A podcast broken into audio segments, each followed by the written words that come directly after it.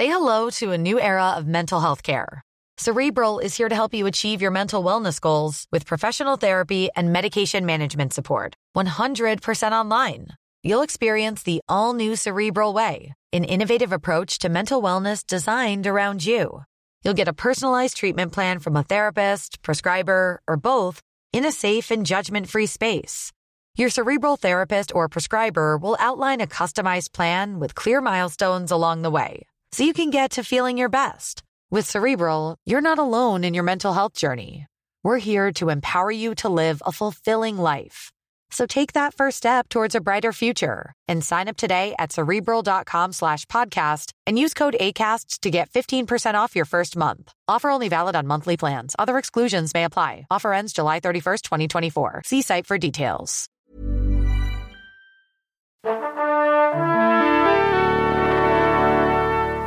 Bonjour. C'est moi Orson Welles. J'aime pas trop les voleurs et les fils de pute. Salut c'est nos ciné, votre rendez-vous avec le cinéma qui arrive au terme de sa balade à bord de la grande et vaste diligence du western. Après les grands anciens et l'âge d'or des 60s et 70s, on part là tout de suite en chasse des résurgences modernes et contemporaines de la figure ancestrale du cowboy, résurgence qui continue de nous arriver encore régulièrement sur tous les écrans, ciné, télé et même jeux vidéo, n'est-ce pas? Et dont on va lister quelques marqueurs importants avec un quatuor d'authentiques impitoyables. Rafik Djoumi, salut Rafik. Salut. David Honoras, salut David. Salut Thomas. Stéphane Moïsakis, salut Stéphane. Salut Thomas. Et Perrine Kenson, salut Perrine. Salut Thomas. C'est nos ciné troisième et dernier volet de notre spécial western et c'est parti. George, je l'ai connu au temps du Texas. Il était encore cow-boy. Alors ça va ressembler un petit peu au début de l'épisode précédent, mais peut-être qu'on peut commencer par un petit état des lieux euh, du western au sortir de la, de la période spaghetti. C'est un peu le, le désert, sans mauvais jeu de mots. Oui, David, tu lèves le doigt. Monsieur Oui, monsieur. Oui. Non, mais en fait, j'aurais bien fait euh, la transition en, parlant d'un truc qui se passe euh, dans les, dans les, enfin, qui commence à vraiment préoccuper les, les Américains dans les années 70 euh, et en tout cas le cinéma américain, c'est la question des Indiens Oui.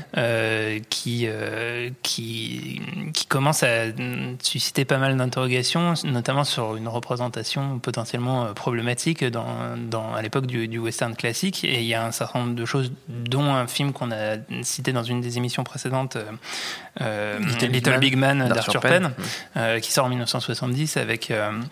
Avec Dustin Hoffman et qui, euh, qui raconte en fait le, le, le- massacre, le génocide des, des Native Americans euh, à l'époque. Sous, sous un point de vue Sous le point de vue indien, en fait, d'un blanc, mais qui, ouais. qui fait partie des Indiens, parce qu'on avait, on avait eu Soldat Bleu avant, euh, Oui. comme, euh, dans- au niveau du génocide indien. Et, et du coup, il y a au cours des, des, des- des décennies qui vont venir, il- le- le- la question en fait des Indiens peut expliquer euh, un, un recul du western dans sa forme euh, explicite, c'est-à-dire euh, avec des, des, cow-boys, des saloons, etc. Euh, et un certain nombre de, de, de choses se passent à Hollywood. En, en 73, il y a Marlon Brando qui envoie justement une, une descendante de- d'une tribu indienne récupérer son Oscar pour le parrain, euh, en protestant contre la manière dont Hollywood a, a traité la question. Euh, et, euh, et tout ça va aller jusqu'à euh, Danse avec les loups de, de- de Kevin Costner en 90, euh, qui est encore une fois une, une incarnation de la white guilt vis-à-vis de, de ce sujet. Et euh, qu'on retrouve même dans, dans des réflexions de cinéastes euh, très récemment, euh, comme les, les sorties qu'a pu avoir Tarantino à propos du, du, du cinéma de John Ford sur la question des Indiens. Euh, voilà, c'est quelque chose qui, a- qui, a- qui marque en fait un, un tournant important au début des années 70 et qui va pendant un, un- je dirais deux, deux bonnes décennies en fait euh, mettre en recul le, le- le western. Et euh, le western va finalement réapparaître. Euh, on en a déjà parlé un peu à la fin de l'émission précédente sous des atours différents. C'est-à-dire que euh, on va avoir des films de Carpenter qui sont clairement des revisitations du western dans des dans, dans des décors et des univers complètement différents. On va avoir des, des, des, des thrillers qui, qui reprennent des codes du western, des, des, des films, euh, euh, notamment le cinéma des frères Cohen, euh, qui, dès leur début, même quand ils ne font pas explicitement des westerns, empruntent clairement au genre. Et, et du coup, on a tout un, tout un univers très, très large du cinéma américain qui est traversé par la question du western sans, sans le travailler forcément euh, euh, explicitement, euh, jusqu'à ce que finalement, à partir, je dirais à peu près du, des années 90, même si euh, Clint Eastwood avait fait lui-même dès les années 70 euh, ce- son propre western, western avec Josie Wells. Euh, Avant, hein, il a fait euh, L'homme de haute plaine. L'homme de- haute ouais, plaine, mais José Wells ouais. avait été un énorme carton. euh, Ouais. C'était un, un des deux plus gros cartons de l'année euh, quand il est sorti. Et, euh, et ensuite, voilà, le western, finalement, récemment, et c'est une des raisons pour lesquelles on en parle, refait son, son, son, son retour sous, sous des formes très diverses. Perrine?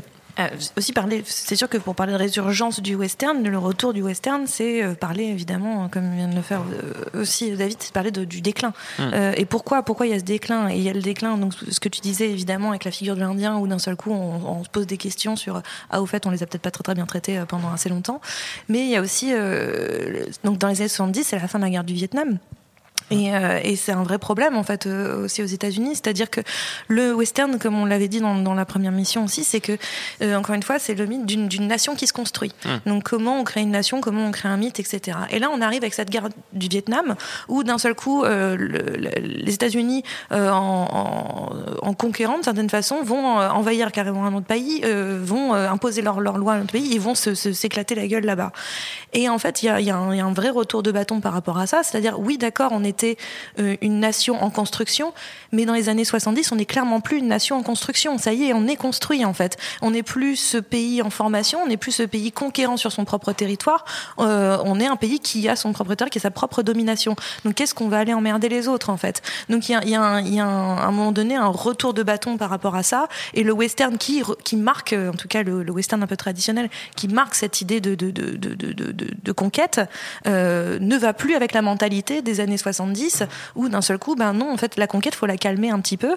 Il faut se calmer. euh, on, est trop violent, on est trop euh, conquérant, on veut trop transformer à notre image. Et maintenant, on n'a même plus besoin de le faire. On existe, on est fort, on est puissant. Donc, on n'a plus besoin de le faire en réalité. Donc, il y a aussi ça, c'est-à-dire que l'image traditionnelle du, western, encore une fois dans ce mythe, ne peut plus marcher avec l'époque. Clairement plus. C'est fini. Le succès énorme d'un José Wells, d'ailleurs, re- repose euh, cette question-là, puisque basiquement, on pourrait résumer le film comme un apprentissage de la non-violence, enfin, en tout cas, des autres voies euh, que, que celle de la, de la violence, euh, puisque donc le, le personnage de José Wells sort de la, de, de la guerre civile, ne connaît que ça, et euh, pa- passe son temps à affronter des, des- des- des forces antagonistes, dont des Indiens, mais pas seulement, et, et- et on le voit au fur et à mesure voir le, le cycle de destruction perpétuelle que ça, que, que, que, ça génère, quoi. Et donc, c'est marrant, le climax du film, le climax émotionnel, c'est celui d'un refus, en fait, du refus du combat. Euh, et ça, ça pouvait pas effectivement se faire en dehors de, de- des années 70, quoi.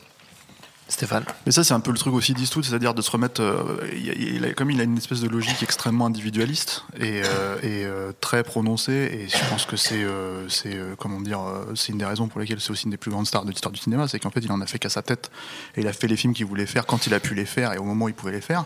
Il, a créé, en fait, il a, un studio au sein d'un studio. Eastwood, c'est une des rares stars en fait qui avait, qui avait ça à l'époque, en fait, avec Malpasso et, Warner, et, et ça l'empêchait pas d'aller faire des films avec Universal, faire des trucs comme ça. Et du coup, euh, je pense que cette euh, notion qu'il a de, de se mettre en porte-à-faux de, du reste euh, de comment dire euh, de la production c'est aussi ce qui lui a permis en fait d'évoluer dans sa carrière même au moment où ça allait pas Alors, effectivement un truc comme Josué c'était un film comme c'était un énorme carton mais déjà lui-même à l'époque en fait quand tu réfléchis finalement à la plupart de ses films, je dis la plupart, en tout cas ceux où il est, euh, il est euh, l'interprète principal, c'était tous des westerns en fait. Déjà, euh, je veux dire euh, que ce soit l'épreuve de force, euh, ça c'est pas lui qui l'a réalisé, mais euh, mais euh, mais par exemple l'épreuve de force c'est un western, mais même moi je vais aller même encore plus loin. hein. Pour moi, en tout cas dans l'imagerie et dans ce que ça convoque, même un film comme sur la route de Madison, il y a, en fait, il y a clairement des éléments de western en fait euh, euh, dans le, le, le, le film. Et, et en fait ce qui est, ce qui est très intéressant, c'est que c'est euh, aussi euh, une des seules figures euh, de cette époque-là qui en fait euh, cartonnait, euh, y compris en fait par exemple, je veux dire un film comme euh, des films comme Brocobilly ou des films comme Monkey c'est pareil en fait, c'est des drames, c'est des westerns, c'est des comédies euh, euh, bucoliques, mais avec ce fond-là et en fait je pense qu'il touchait euh, littéralement à l'Amérique du milieu et l'Amérique du milieu c'est celle qui s'est pris la, la- guerre du Vietnam en pleine gueule aussi à la base, hein. c'est tous les vétérans qui sont revenus, tous les gens et qui avaient besoin en fait à un moment donné qu'on les adresse qu'on les qu'on parle d'eux en fait dans, dans ce cinéma américain.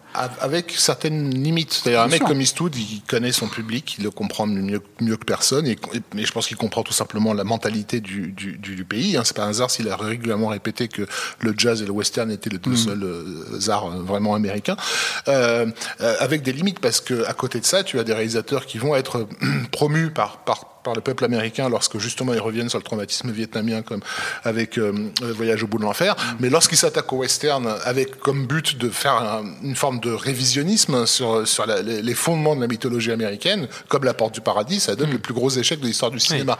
Donc euh, années 70, je veux bien, mais à un moment donné, ça ça, ça peut pas passer quoi. Il y a des choses auxquelles on ne touche pas d'une certaine façon. Mais de toute façon, dans l'anecdote que citait euh, dans l'anecdote que citait euh, justement David tout à l'heure sur les Oscars et sur la la façon dont ça a été perçu à Hollywood, le fait que Brando envoie une indienne pour récupérer le truc, je crois que c'est Eastwood qui est passé juste derrière et qui s'est foutu de la gueule de, la situation. Donc c'est te dire que le type, il a, a, encore une fois. Mais moi, j'accorde vraiment ça à son, aspect individualiste, c'est-à-dire que c'est quelqu'un qui va se poser des questions sur le, récit même de son propre film, et, je pense que ça a pu entre guillemets lui jouer des tours, mais en même temps, c'est son individualité, c'est sa personnalité qui en fait en fait presque un, un, pour moi un genre de western presque à part en fait même si ça s'inscrit dans ce que Léon a pu euh, comment dire euh, euh, lui apporter à la base et créer en fait lui en tant qu'icône il a totalement cassé ça au fur et à mesure. Bon j'avance peut-être un peu trop loin mais mais impitoyable il a attendu en fait d'avoir l'âge il a attendu d'avoir il avait le scénar depuis 10 ans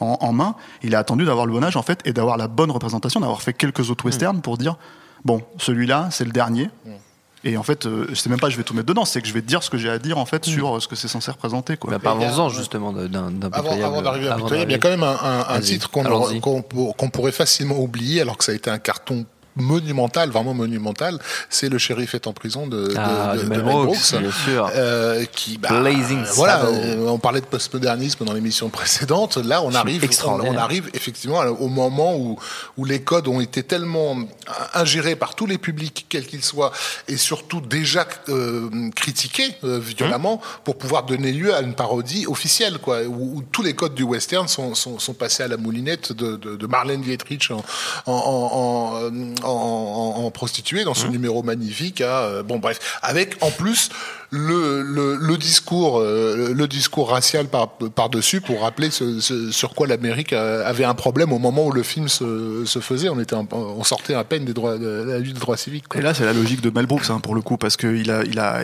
c'est quelque chose même à travers les genres de cinéma. En fait, oui, il, a traité dans, il a traité l'histoire, il a fait mmh. tout un tas de films, de détournements. En fait, et ouais. ça a toujours été son, son, avant même les As, avant tout ça, en fait, ça a toujours mmh. été son credo. En fait, euh, voilà.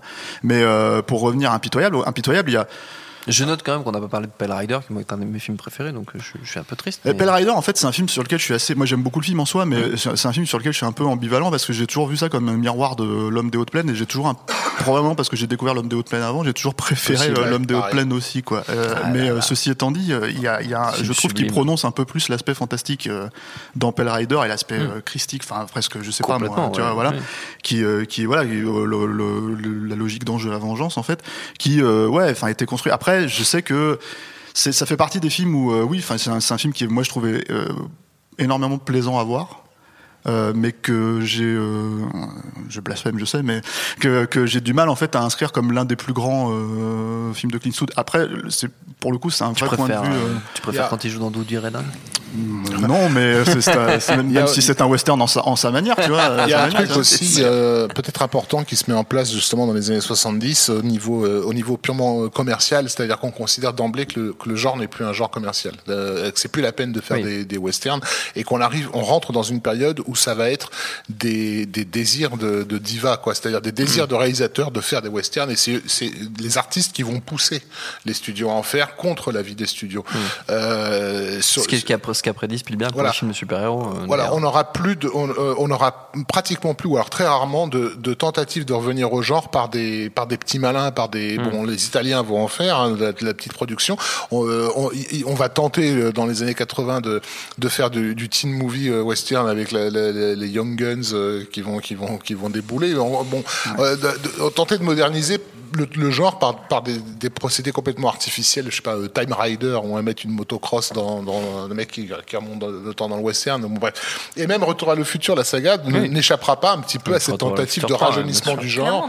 de, la part du, du, réalisateur, c'était j'avais envie de faire un western. Enfin, clairement. Après, il y avait une idée de on remonte le temps, donc évidemment revenir aux origines de, de l'Amérique. D'une certaine façon, il y a une mm. logique derrière tout ça qui est pas qui est pas absurde, mais de la part et une, un certain jeu cinéphilique avec Marty qui se fait appeler Clint Eastwood. Oui, bah, complètement. Ça, il voulait, mais en fait, le, clairement, Zemeckis, ce qu'il voulait, c'était de faire, mm. c'était faire son western. Et c'est là que je rejoins un petit peu ton côté diva de la chose, c'est-à-dire mm. qu'en soi, il n'est pas complètement à côté de la plaque mhm. dans, le, dans, le, désir de le faire, mais ça part avant toute chose euh, d'une idée de moi j'ai envie de faire mon western. Et, là, euh, John Carpenter qu'on a régulièrement euh, cité, on est, on est l'exemple typique puisqu'il a toujours voulu en faire. Enfin, c'était évidemment et il a jamais pu eu l'opportunité parce qu'il a jamais eu assez de pouvoir pour pouvoir se permettre de, de, faire un western. effectivement, il y, a, il y, a, plein de grands réalisateurs de cette époque qui sont mais très très clairement complètement influencés par le western que ce soit euh, Scorsese ou Spielberg, euh, qui en fait ont, passé leur carrière à tourner autour et à faire, euh, enfin voilà, le, le, personnage de d'Indy à contre-jour, c'est du western. Bah, tout à l'heure, j'y pensais quand tu as cité la charge héroïque pardon, pardon, dans, l'émission, dans la première émission, l'ouverture de l'ouverture de rencontre du, du troisième, du troisième type dans, ce désert. Même cheval de guerre. Dans, le soldat Ryan, il reprend cette, cette, imagerie quand elle reçoit justement les lettres, les lettres qui annoncent que ses, fils sont morts. Enfin, il y a tout un tas de trucs comme ça. Mais bon, ici, John Ford en Scorsese, qui est un cinéaste extrêmement cinéphile, qui a contribué à la restauration à la mise en avant d'énormément de, de, westerns. Notamment du cinéma italien, très très fortement. Exactement, et, pour le coup, euh, ben, finalement, autant il a, il a développé à fond un autre genre classique du cinéma américain qui est le cinéma, les films de gangsters, euh, il est resté toujours en marge du, western et, et probablement Enfin, pour des, des raisons. Mais oui, après, il faut ruser, quoi. De Palma, il se permet une séquence au Canada dans, dans Les Incorruptibles pour faire sa petite séquence westernienne. mais voilà, mais c'est vrai que c'est intéressant de se dire que dès, les années 70, c'est plus un genre qui est considéré mm. comme, comme rentable, euh, sauf dans des, dans des circuits euh, de série B. On est revenu aux années 30, en fait, où, mm. le western était un genre, de, série B, au début des années 30. Et, sauf peut-être avec Clint Eastwood dans l'affaire. Mais justement, parce que le comment, euh, les Italiens, à l'époque, on, on l'a complètement oublié, hein, mais on avait des trucs comme Western 3D. Euh, qui est sorti hein, quand même, qui était un western en 3D, hein, euh, fait par nos amis Rital, euh, donc euh, parce qu'il restait encore deux trois figurants à Almeria qui, qui sous-payés à exploiter. Et, et, mais, mais le Time Rider, je crois, a été fait à peu près dans la même époque, donc on a, il y a eu une, une forme de tentative d'exploitation, mais c'était des tout petits budgets. Quoi. Mmh. ceci dit, t'avais quand même quelques cinéastes qui essayaient. Hein. T'avais bah, déjà quelqu'un, enfin Costner, avant même de faire Danser avec le loup, il était quand même dans Silverado, et c'est quelque chose qu'il a toujours plus ou moins mmh. prononcé. Euh, euh, t'as comment dire, euh, enfin t'en as toujours eu en fait un ou deux qui, qui avaient, en plus c'était plus ou moins des cartons. Hein. Young Guns, ça avait marché, c'est ça qui est le plus hallucinant. Il y a quand même une suite hein, avec la musique de Bon Jovi et tout.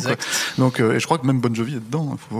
je crois qu'il joue dedans. Mais, mais l'idée, en fait, moi, le, le pour avoir vécu la sortie de, de Impitoyable et avoir euh, vu. On y revient. Non, mais pour avoir vu comment en fait le film euh, a été répercuté, enfin comment il a été pris aux États-Unis et comment il a été pris en France. Et là, je parle vraiment de succès public. Je trouve déjà, je trouvais que le succès du film est proprement miraculeux aux États-Unis. J'ai trouvé ça hallucinant, mais mais j'avais pas forcément à l'époque le, le, le, recul pour comprendre que et avoir la, les références cinéphiliques, on va dire, pour comprendre que euh, c'est même pas seulement euh, une question de déconstruction de l'Ouest en fait, c'est vraiment une question en fait de, de, questionner les fondements de la mythologie de l'Ouest à travers même dans le récit, c'est-à-dire à travers ce, ce, personnage de Saul en fait qui est le qui est le l'écrivain en fait qui va passer d'une légende à l'autre pour mm. essayer de, de, de, de, raconter ce récit, mm. euh, euh, qui était un truc on n'en a pas parlé dans, forcément dans la première émission, mais avant même le western cinématographique, le western était littéraire aussi. Il s'écrivait, il y avait beaucoup de, petits euh, mm. euh, magazines, des Penny Dreadful, des trucs comme ça. Il fait que c'était suivi. D'ailleurs, une, une, référence qu'on voit dans Buster Scruggs des, des Frank où il joue beaucoup sur ce sur cette notion. Et, et, et, du coup, en fait, euh, avoir euh, quelqu'un comme Clint Eastwood qui représente une légende de l'Ouest, en tout cas dans les années 90, euh, il avait 62 ans quand il a fait le film, 61 ans. il a attendu ce âge-là en fait pour le jouer. Il a attendu d'être vieillissant et d'être de, de, de, parler de cette vieillesse et de ce à la fois de sa vieillesse à lui, la vieillesse du genre. Et, et, et en plus, ce qui est formidable, c'est que le film, il est en plus, comment dire dédié. Alors là, c'est contextuel parce qu'ils ils sont morts en fait euh, à ce moment-là, mais c'est dédié à Sergio Leone et à, et à, et à Don Siegel, quoi. Ouais. Et euh, dont on a parlé dans les précédentes émissions pour dire à quel point ils avaient quand même aussi une, une influence sur, euh, dans les codes du western. Euh, ce qui est incroyable, en fait, c'est euh, de voir ce- ce- cette personnalité, ce type qui dit je ne suis plus ce tueur. Euh, euh, je suis plus cette personne. Je ne suis plus cette personne. Et en fait, le contexte même, le- l'idée, les choses qui se passent, en fait, le- tout ce qui se passe autour de lui, le ramène à être fondamentalement cette, cette, euh, ce, ce tueur de sang-froid, en fait. Ce, ce- et, C'est- le film miroir de José Wells, en fait. euh, Oui. euh, impitoyable. et, et- et de dire en gros et de dire c'était ça cette époque-là, c'était ça ce truc et en fait de le mani de, limite de le montrer comme un drame en fait, plus que même enfin une vraie reconstitution, un vrai et- drame et, un vrai. Et qui a su capturer, encore une fois, euh, l'esprit de son, de son pays à une époque donnée, parce que Impitoyable est sorti après l'affaire Rodney King, et ça a été euh, vraiment. euh, c'est arrivé Hmm. Ouais, au, ouais, au c'est bon vrai. moment. Ouais. Bah, C'est c'est ça qui est intéressant avec le, avec le, le western aussi, parce que là on a parlé aussi pas mal de films qui étaient euh, inspirés par le western ou des gens qui ont fait des tentatives, genre une scène dans un film ou, ou- ou qui tournent autour. Mais il y a quand même toujours, euh, depuis euh, les années 70, mais particulièrement depuis les années euh, 80, euh, 90, 2010, euh, quelques films, des, des westerns purs et durs qui ne se cachent pas d'être des westerns, qui, qui, qui reviennent. Et donc à chaque fois qu'il y en a un qui marche, on dit ça y est, c'est le retour du western. Dès qu'il y en a un qui se plante, on dit c'est vraiment la fin du western. donc il y a vraiment quelque chose comme ça. Mais ce que disait, c'est quelque chose qu'a dit Tarantino, je crois. Il disait si on veut savoir comment va une époque, euh, il faut regarder les westerns qui sortent à cette période. Parce qu'en fait, le, le western, justement, devient une valeur d'ajustement aussi de dire euh, comment, comment, comment on utilise le mythe, comment on réutilise le mythe, comment on le manipule. Et ben, on dit quelque chose de la société qui, en- qui, qui, qui se passe en ce moment. C'est-à-dire que comme la- la- les États-Unis s'inventent, se réinventent, se, se, se tournent, se retournent en permanence, euh, on, on peut jouer aussi avec sa mythologie. Et donc la mythologie veut dire quelque chose du pays. Et, euh, et je pense à un film, alors pour le coup, qui n'est pas euh, qui n'est pas américain, mais qui clairement a, a vraiment euh, quelque chose de, de- de très américain, c'est The Rover, qui était sorti, euh, je sais pas si vous vous souvenez de The Rover, qui est sorti il y a quelques... Sorti en deux- 2014, Ouais. Guy Pearce. à Guy Pearce et, et Robert Pattinson. C'est un film australien. Un film australien, voilà. Et on est dans, dans un... Dans un, un- de David Michaud. voilà, David Michaud. Et on est dans un, dans un western post-apocalyptique, hein, d'une certaine façon. C'est-à-dire qu'on revient dans le western. Pourquoi? Parce que on a euh, les, grands espaces, les personnages doivent se, dé- se déplacer, ils sont dans une violence permanente, ils sont dans une reconquête de, leur environnement, une reconquête de qui ils sont, et on doit affronter les autres et, la nature hein, à un moment donné. Et donc, il y a tous les codes du western, c'est-à-dire que c'est encore le héros solitaire qui est, Guy- qui est- je crois que c'est Guy Pierce dans le lot, euh, qui donc le héros solitaire qui ne tient qu'à une seule chose, c'est sa voiture. Et euh, pourquoi? Parce que pourquoi rien d'autre en fait C'est-à-dire que c'est ce, souvenir de, de- du temps d'avant de, de quelque chose. Et on, on- et en fait finalement, qu'est-ce qu'il est en train de nous raconter ce western-là? C'est d'un seul coup de dire, ben, qu'est-ce qui se passe à l'heure actuelle? Le monde va pas très bien. On s'inquiète des changements climatiques, on s'inquiète de, de des récessions économiques, on s'inquiète du, du terrorisme, on s'inquiète de plein de choses. Le monde est en train de changer et on passe d'un état civilisé à un retour de nature. On inverse le principe même du western, qui est on apporte la civilisation euh, dans un état sauvage. Là, on, on- c'est l'inverse qui est en train de se passer, c'est la civilisation qui s'écroule pour revenir à l'état sauvage. Donc on, re- on, on utilise le mythe, mais on le retourne pour raconter quelque chose de notre époque. Donc c'est ça qui est très fort avec le western euh, contemporain, ce post ce post-western d'une certaine façon, c'est qu'en fait il réutilise tous ces codes, tous ces mythes pour être toujours d'actualité et que ces codes, puisque c'est des codes que nous on connaît tous, qu'on maîtrise, et pour montrer qu'à quel point la société va peut-être à l'envers ou quelque chose comme ça. En tout cas, le western restera toujours contemporain parce qu'il racontera toujours quelque chose de la société. Il parle aussi d'un effectivement d'un désir refoulé de, de, de destruction de la civilisation, hein, d'un vrai désir, puisque le, le post-apocalyptique qui vraiment comme s'est installé dans les années 70, euh, la BD Jérémia euh, en France, euh, bah, c'est un western basiquement. Euh, évidemment, les Mad Max qui vont suivre, euh, surtout le 2, euh, pla- plantent très, le western, assez, clairement. Et, euh, et, ça- et encore aujourd'hui, avec des films comme The Road, etc., on, y, on, on- on y revient parce que par la force des choses, le post-apo réim- réimpose un, un- un état sauvage et de, comment dire, euh, de, de, de, de retour à la primauté de l'individu sur le collectif, on va dire, qui est quelque chose qui, est- qui, est- qui a travaillé le genre westernien euh, Ouais, qui est à, aussi à fond. inscrit- dans le dans le dans l'identité américaine. Hein, Ouais, euh, ouais, je veux dire, euh, c'est une logique, Oui, c'est une logique quelque qu'on leur chose de nourrit fantasmé depuis et, toujours. et- et de désirer euh, inconsciemment par par un public qui est pas, pas seulement américain, hein, y compris euh, euh, en Europe, y compris au Japon, où tout le monde est entassé les uns sur les autres. Effectivement, cette idée de défendre son territoire à coups de fusil, euh, elle, elle, le- à travers le fantasme cinématographique, elle peut s'exprimer, mais elle s'exprime c'est dans, du- plus dans, du- dans le post-apo. Je sais pas si c'est tellement du désir que de l'inquiétude en fait. C'est de l'inquiétude de dire non, est-ce les que je deux. devrais Il y a- il y a- pas, il y a le fait de tout le, tout le cinéma post-apo et zombiesque des- de, de ces 20 dernières années, il porte en lui une forme de fantasme. Et, et c'est ce fantasme que tout s'écroule. C'est un, fan- c'est un fantasme punk en fait. C'est, euh, c'est- j'aimerais pas que ça se passe, mais au fond j'aimerais bien, Euh, parce que euh, C'est une pulsion on- de mort un peu c'est une même. pulsion de mort, mais aussi avec le côté de se débarrasser euh, de toutes les valeurs euh, fausses de, de la, de la société qui s'est écroulée, où on revient à l'essentiel, qui est euh, et d'ailleurs le- les enjeux dans ces films-là sont des enjeux qui ont trait à l'essence euh, de l'individu, quoi, de, de ce Ah bah, ça revient à la survie, c'est-à-dire que c'est d'un seul coup le seul truc qui Pas vient, seulement c'est- la c'est survie, pas seulement la survie, c'est aussi être euh, fondamentalement euh, dans son éthique en fait Euh, parce que de- dans, dans l'individualisme américain il y a l'idée de je suis ma propre loi Euh, Oui, mais c'est ça, c'est je tue ou je suis tué. Enfin, Effectivement, ce que, je- ce que j'allais dire sur Je suis ma propre loi, c'est c'est aussi quelque chose qu'on retrouve dans une autre forme de, récente de résurgence du western, euh, qui, du coup, sur les dernières années, a beaucoup été l'apanage des, des auteurs au cinéma. Euh, le western est aussi revenu à la télévision. donc Il y a, Oui. il y a eu, il y a eu Deadwood, et là, Dead récemment, Lynch, il y a Westworld, qui est un- une réadaptation de Monde Ouest, euh, qui déjà euh, était une manière détournée de faire du western et de fantasmer euh, ce que ce qu'était le, le western en, en plus en, Fondamentalement, c'est de la SF. et alors que c'est de la SF et que c'est plus c'est plus les prémices de Terminator que, que De Jurassic que- Park. et de, et de Jurassic Park c'est aussi un, un film de non mais effectivement le, comment qu'est-ce ouais. qui se passe quand le quand le parc déconne écrit par Michael Crichton enfin réalisé par Michael Crichton qui a écrit Jurassic Park et euh, qui en plus euh, s'empare euh, enfin carrément prend Yul Brynner euh, dans son costume des, des sept mercenaires pour Mm. euh, pour en faire l'incarnation voilà de de, ce- de cette euh, de ce cow-boy menaçant et, euh, et en fait, euh, Westworld, dans sa version, euh, comment dire, série télé euh, récente, euh, incarne ça, c'est-à-dire que euh, ça va, ça va moins être pour les personnages humains du film le fantasme de la conquête et du territoire en friche, euh, que effectivement le, le, le, le- monde à l'époque de l'Amérique où tout était possible, où chacun faisait sa loi. Et donc en fait, les, les, les passagers du, les passagers, les visiteurs du parc euh, fantasment dans le western, finalement comme on le fantasme en jouant à Red Dead Redemption, le, le fait de pouvoir tout faire en fait et de, et de, n'être soumis à aucune loi.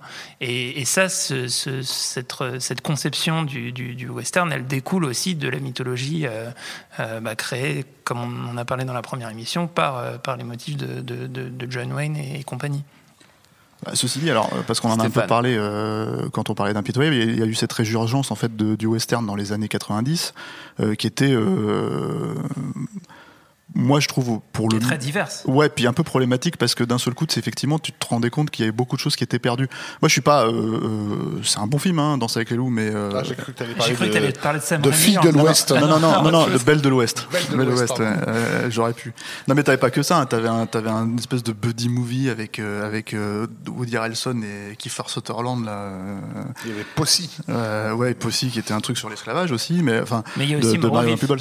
Mais en fait, moi, je suis, moi, je suis pas, j'aime bien Danser avec les loups, mais étrangement, en fait, je préfère euh, Postman, Postman, et, même euh, Open Range. En fait, je préfère. Je trouve que c'est des bien deux, meilleurs films parce qu'ils sortent un peu de, de hum, bah, le White Guild dont tu parlais tout à l'heure aussi, mais aussi, euh, euh, je les trouve plus osés.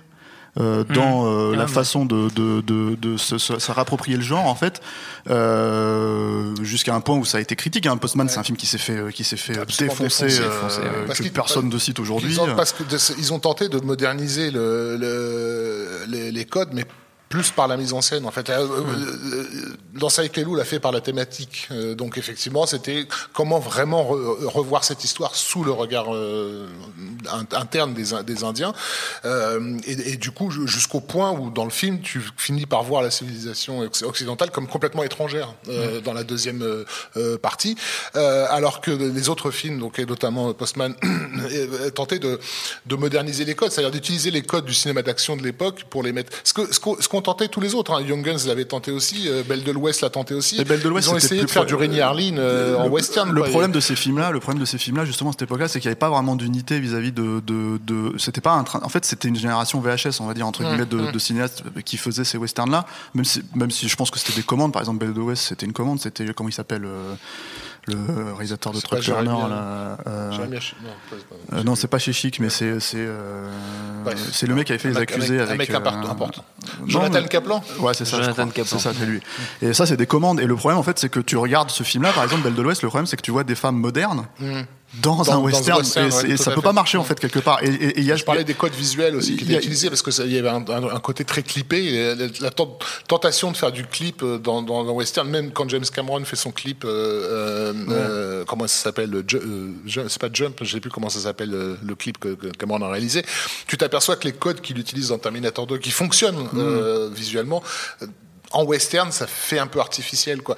Et même si j'adore, et je précise que je kiffe et je surkiffe euh, euh, Mort ou Vif de, de, de Sam Raimi, je pense Mais- qu'à quelque part, une partie de son énorme échec vient du fait que sa, sa mise en scène, son utilisation des codes était trop voyante, trop Mais explicite. ça, c'est encore un, autre truc. C'est-à-dire que moi, j'allais justement le détacher de ces, ces projets-là parce que il y a cette, cette comédie qui est sortie il y a 3-4 ans euh, qui, qui s'appelait euh, 8 Million Ways to Die in the West. C'est euh, Albert à l'Ouest en français qui pouvait pas fonctionner en fait parce que je trouvais que l'idée, de le prémisse de base était intéressant parce que euh, c'est euh, Seth MacFarlane, donc le créateur de Family Guy, et, et- et en fait il avait ce prémisse de dire, bah, on- en fait on peut mourir, euh, enfin à l'époque de l'Ouest, ce qui est vrai en fait, Et tout le monde s'en fout, ouais, et tout le monde s'en fout parce qu'on peut pas s'en rendre compte et donc en fait ta, ta vie elle tient vraiment qu'à un fil.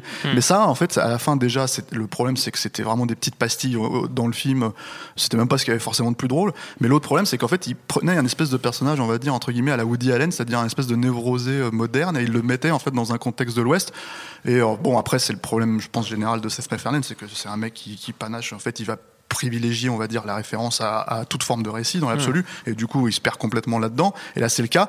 Mais justement, en fait, ces films-là, euh, tous ces, toutes ces tentatives, là, de Cowboy à l'Ouest, le truc dont j'ai parlé avec Kiefer Sutherland, et, et- et c'est des films en fait qui, qui, qui te prennent le, un- des hommes en fait euh, modernes ou des femmes modernes et qui te les inscrivent en fait dans des dans des dans des westerns qui fonctionnent pas. Le truc, la différence avec Mort ou Vif pour moi, c'est que déjà euh, euh, là, tu peux les rapprocher des frères Cohen, euh, comme on l'a souvent fait avec Sam Raimi, c'est qu'il a une approche en fait de la mythologie grecque à travers, euh, comment dire, euh, dans son récit, et, et ça c'est un truc qui, qui, qui est quand même aussi qui a irrigué souvent le western à, une certaine époque.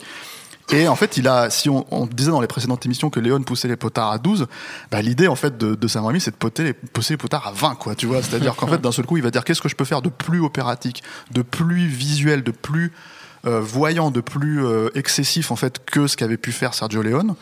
Bah, c'est- sa proposition à travers son propre cinéma, à travers sa- sa- la façon dont il va digérer en fait les, les, les- voilà. C'est Chuck Jones. quoi. Oui, mais euh, euh, mais, to- mais totalement habité par contre. C'est-à-dire que justement, je pense pas que que le film. euh, C'est-à-dire que ce qui, moi, ce qui m'a toujours gonflé avec Mort ou Vif, c'est qu'on l'a toujours présenté comme une parodie de, de même du western spaghetti, ce qui à un moment donné, ça veut dire que tu tournes vraiment en rond dans la logique des choses. Et moi, je trouve pas. C'est quand même. Enfin, j'ai du mal à avoir une parodie où on parle d'un infanticide, d'un parricide. Euh, tu, tu, tu traites tous ces éléments-là en fait qui sont des purs éléments de tragédie grecque, euh, euh, avec des personnages complètement déchirés. Et pour le coup, c'est traité. euh, mais pour enfin. Peut-être visuellement c'est traité de, de manière totalement excessive, mais euh, le personnage de Sharon Stone est extraordinairement attachant, extraordinairement. Euh, T'as beaucoup d'empathie pour ce personnage-là, euh, euh, et elle le, elle le joue euh, pour le coup euh, de manière très sérieuse. Et c'est pas Frank Drebin dans Les Y a-t-il un flic, tu vois, c'est, c'est- ça marche quoi. Tu vois, c'est, un point d'ancrage pour moi euh, euh, chez. Non mais voilà, c'est pas une parodie quoi. C'est, euh, c'est, t'as un point d'ancrage pour le spectateur qui, qui, qui est très très fort. Et même dans des personnages secondaires, en fait, tu peux comprendre le personnage de DiCaprio par rapport à son père, le- le- le- l'idée de réemployer euh, trois ans après, en plus impitoyable, réemployer en fait Gene Hackman de la même manière et lui donner encore plus de, de, de, le, le rendre encore plus flamboyant dans son dans son dans son aspect euh, tyran- tyrannesque quoi. Enfin moi je trouve que c'est un film qui est incroyable, mais c'est un film qui est effectivement totalement incompris parce que pour le coup, c'est un, un- film qui s'inscrit totalement en dehors de ce qui se faisait déjà dans le western à cette époque-là. Et je pense dans le western tout court, de manière générale, parce que ça, j'ai l'impression, à ma connaissance, c'est le plus excessif de tous les westerns que j'ai pu voir.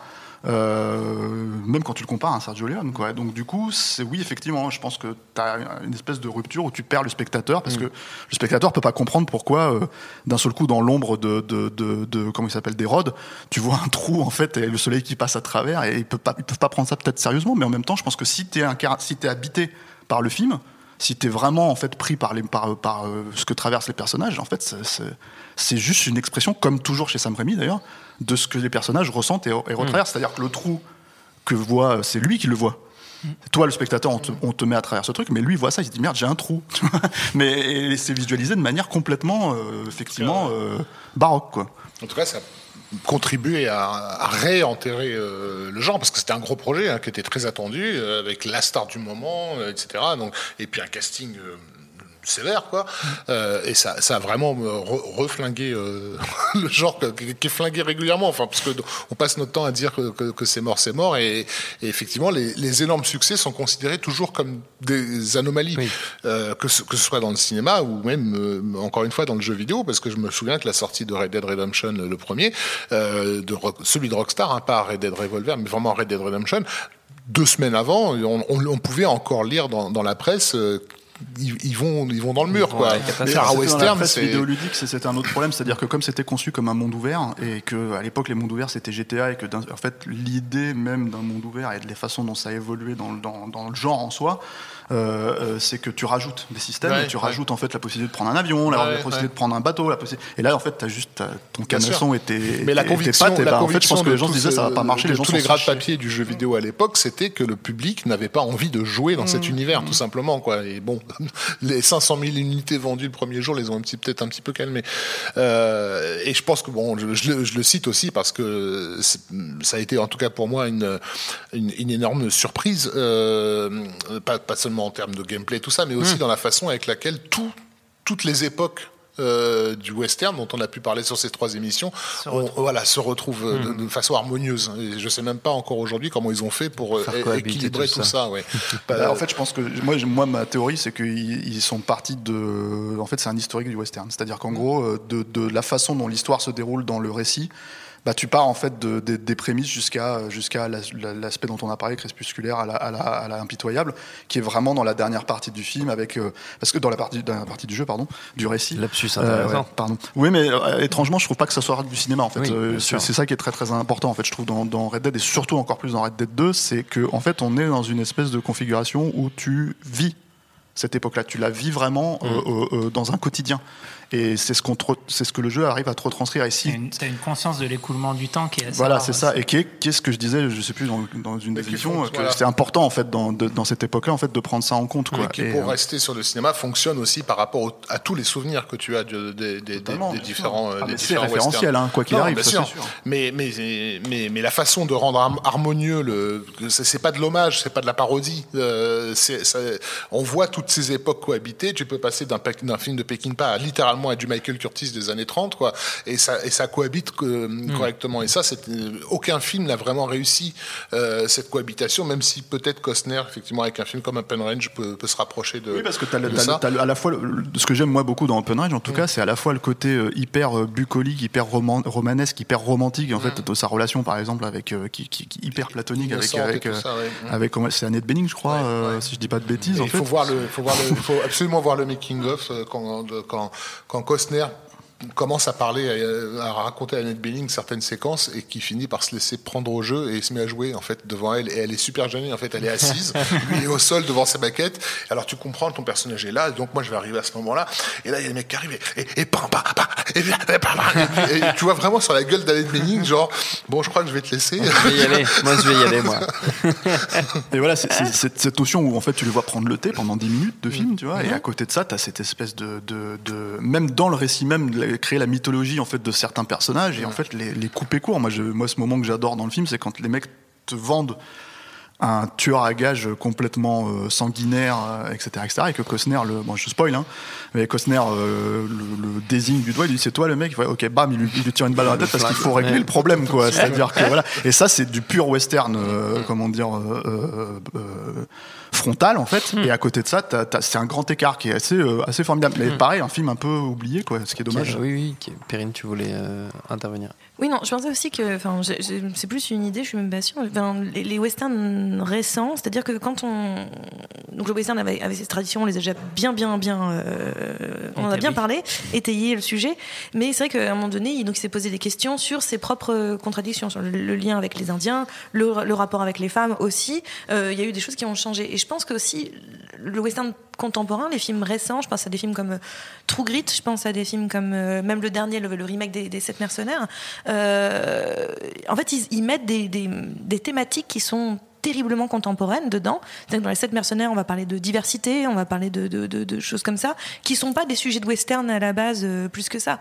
Ou, euh, ou euh, dans, dans, True Grit, on va parler de d'un truc avec les, les, pas les femmes. sûr, hein, parce que la question de, de, la diversité, elle était déjà dans les sans-fusils et des, des, des, westerns de la fin des années 60, où on, on avait carrément des, des, blanches qui couchaient avec des blacks dans, dans, dans, dans des westerns. Mais là, c'est les sept personnages qui sont de cette de cohabitation et tout ça. Oui, il y a cette idée de d'égalité, de, de, mais je trouve ça bien, mais je ouais. c'est pas la question. C'est que d'un seul coup, on va, on amène des thématiques qui sont très contemporaines, mm. c'est-à-dire des sujets de, société dont on parle énormément maintenant, le, la, la, situation des femmes, les violences faites aux femmes, le, le de, je, parle, je pense à Brimstone quand je dis ça, euh, la violence faite aux femmes. Je pense à Comancheria sur les liens avec euh, la société capitaliste, l'argent, etc. C'est le lien, c'est le problème de Comancheria sur deux personnages qui sont obligés d'aller jusqu'à la mort pour euh, finalement continuer à exister à cause de dettes financières.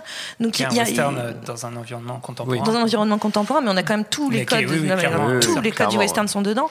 Euh, voilà, on, on, amène des choses qui sont ultra, ultra contemporaines à, un sujet, enfin, encore une fois, quelque chose qui est très euh, déterminé d'une certaine façon, avec des codes qu'on attend, etc. Donc je me demande si parfois ce mélange-là, euh, de, de, vouloir, mais qui encore une fois est logique, parce que c'est le pays qui réfléchit sur ses propres, sur ses, son, son, propre statut, là où il en est, là au 21e siècle, il peut plus avoir les, les, les mêmes réflexions qu'au début du 20e, ça n'a pas de sens.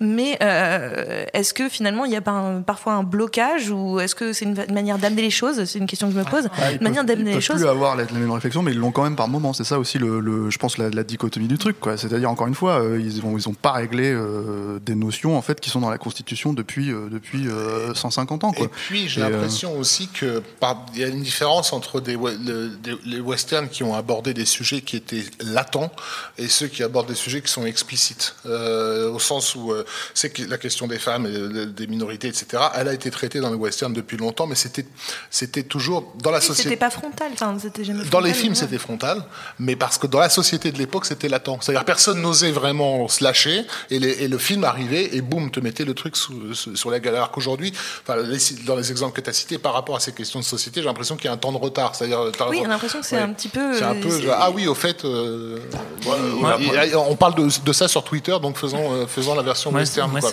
Mais, mais euh, alors que. Avec plus ou moins de réussite, hein, parce que je, je pense qu'un film comme Comancheria est vraiment très très bien. Hein. Voilà.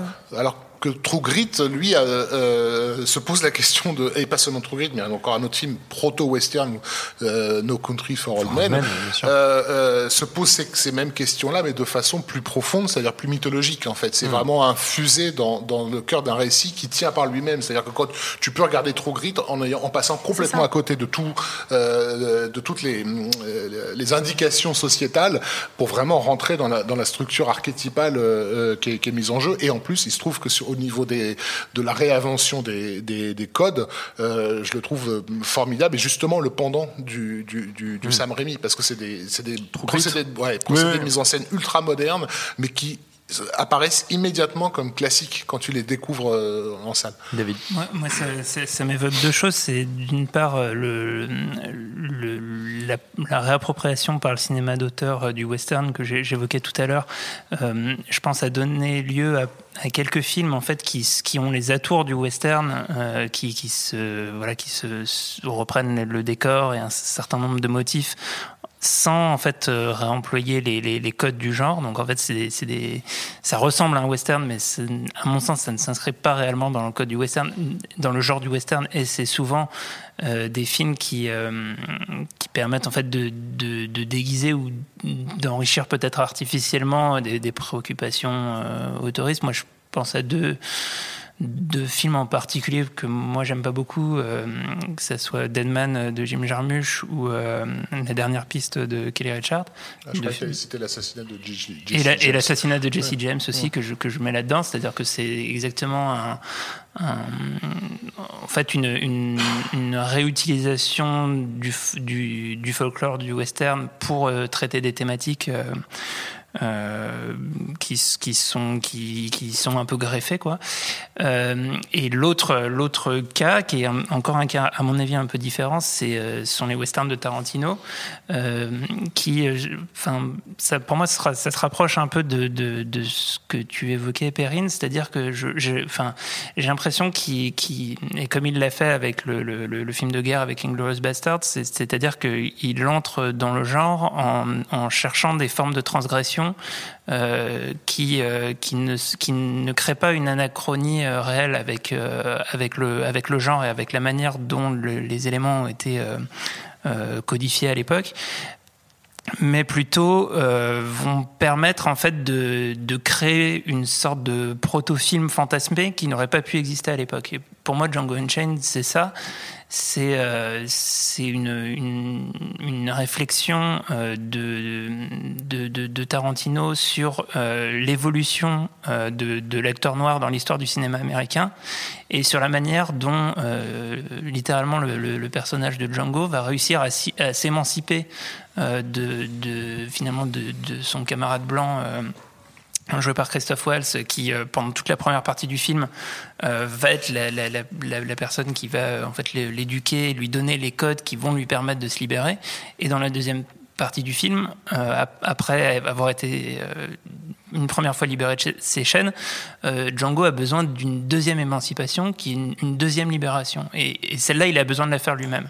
Et, et, et, pour moi, ça raconte une, une partie de l'histoire du cinéma américain et du, du rôle intéressant qu'ils ont eu ce problème-là sur le plateau, en fait, avec Jimmy ouais. Fox. C'est-à-dire qu'en gros, Tarantino a dû lui expliquer qu'il ne pouvait pas jouer le, le, le, le, le personnage de manière dominante à une certaine partie en fait de, du film justement parce que sinon en fait ça pouvait pas faire fonctionner justement ouais. le moment où il allait vraiment se libérer être, être de vraiment flamboyant et qui, qui, culmine dans le plan final du film euh, qui est vraiment euh, voilà grandiose où on voit le personnage de Django euh, abouti euh, qui frime euh, derrière le, le, le, manoir en flammes et qui et qui en fait a euh, voilà, à, à, réussir en fait à, à, se, à se, libérer de, de, de, de l'oppression totalement. Mais il y a un truc qui est super intéressant avec Tarantino et pas seulement dans sa façon d'aborder le western, mais sa façon d'aborder le récit de manière générale, c'est qu'en fait il, il, va écrire en fait de manière très littéraire, c'est-à-dire que en gros, euh, bon, le western c'est déjà en plein dans Kill Bill, hein, euh, volume 2, euh, je veux mmh. dire, c'est juste un hommage permanent à, Sergio Leone et à tous les westerns spaghetti, mais le fait est que c'est quelqu'un qui est absolument capable de, passer d'un genre à l'autre et de construire d'un genre à l'autre, en fait, en, rajoutant un élément qui pour nous en fait peut nous paraître totalement anecdotique, mais qui est en fait très important dans la, mise en scène. C'est-à-dire que euh, euh, ouvrir une porte et en fait d'un seul coup tu t'es propulsé dans un autre genre en fait. Alors le truc avec euh, avec je trouve Django et, et, et Full Eight, c'est que c'est des films qui sont beaucoup plus unis. Euh, par le fait que justement il se passe à une époque spécifique et non pas, ouais, non pas des, pas des, non des, faire totalement n'importe quoi. Voilà, des récits modernes quoi. Euh, mais euh, mais le truc c'est que il y a il y a quand même par exemple dans Full Eight il y a ce, ce, ce, moment où il raconte et c'est littéralement un court métrage une digression en fait de Samuel Jackson qui raconte comment il a rencontré le Tiff, il y a toute cette scène. Euh, si vous n'avez pas vu le film, voilà, je vous laisse mmh. découvrir le truc. Quoi. Et, et c'est une digression, c'est-à-dire qu'elle euh, est extrêmement importante dans ce que raconte le film et en même temps en fait tu peux totalement la lire euh, à part mm. et, euh, et, la voir. Et ça j'ai l'impression que c'est plus en fait une vraiment une construction euh, ça existe dans le cinéma évidemment hein, mais c'est une construction littéraire.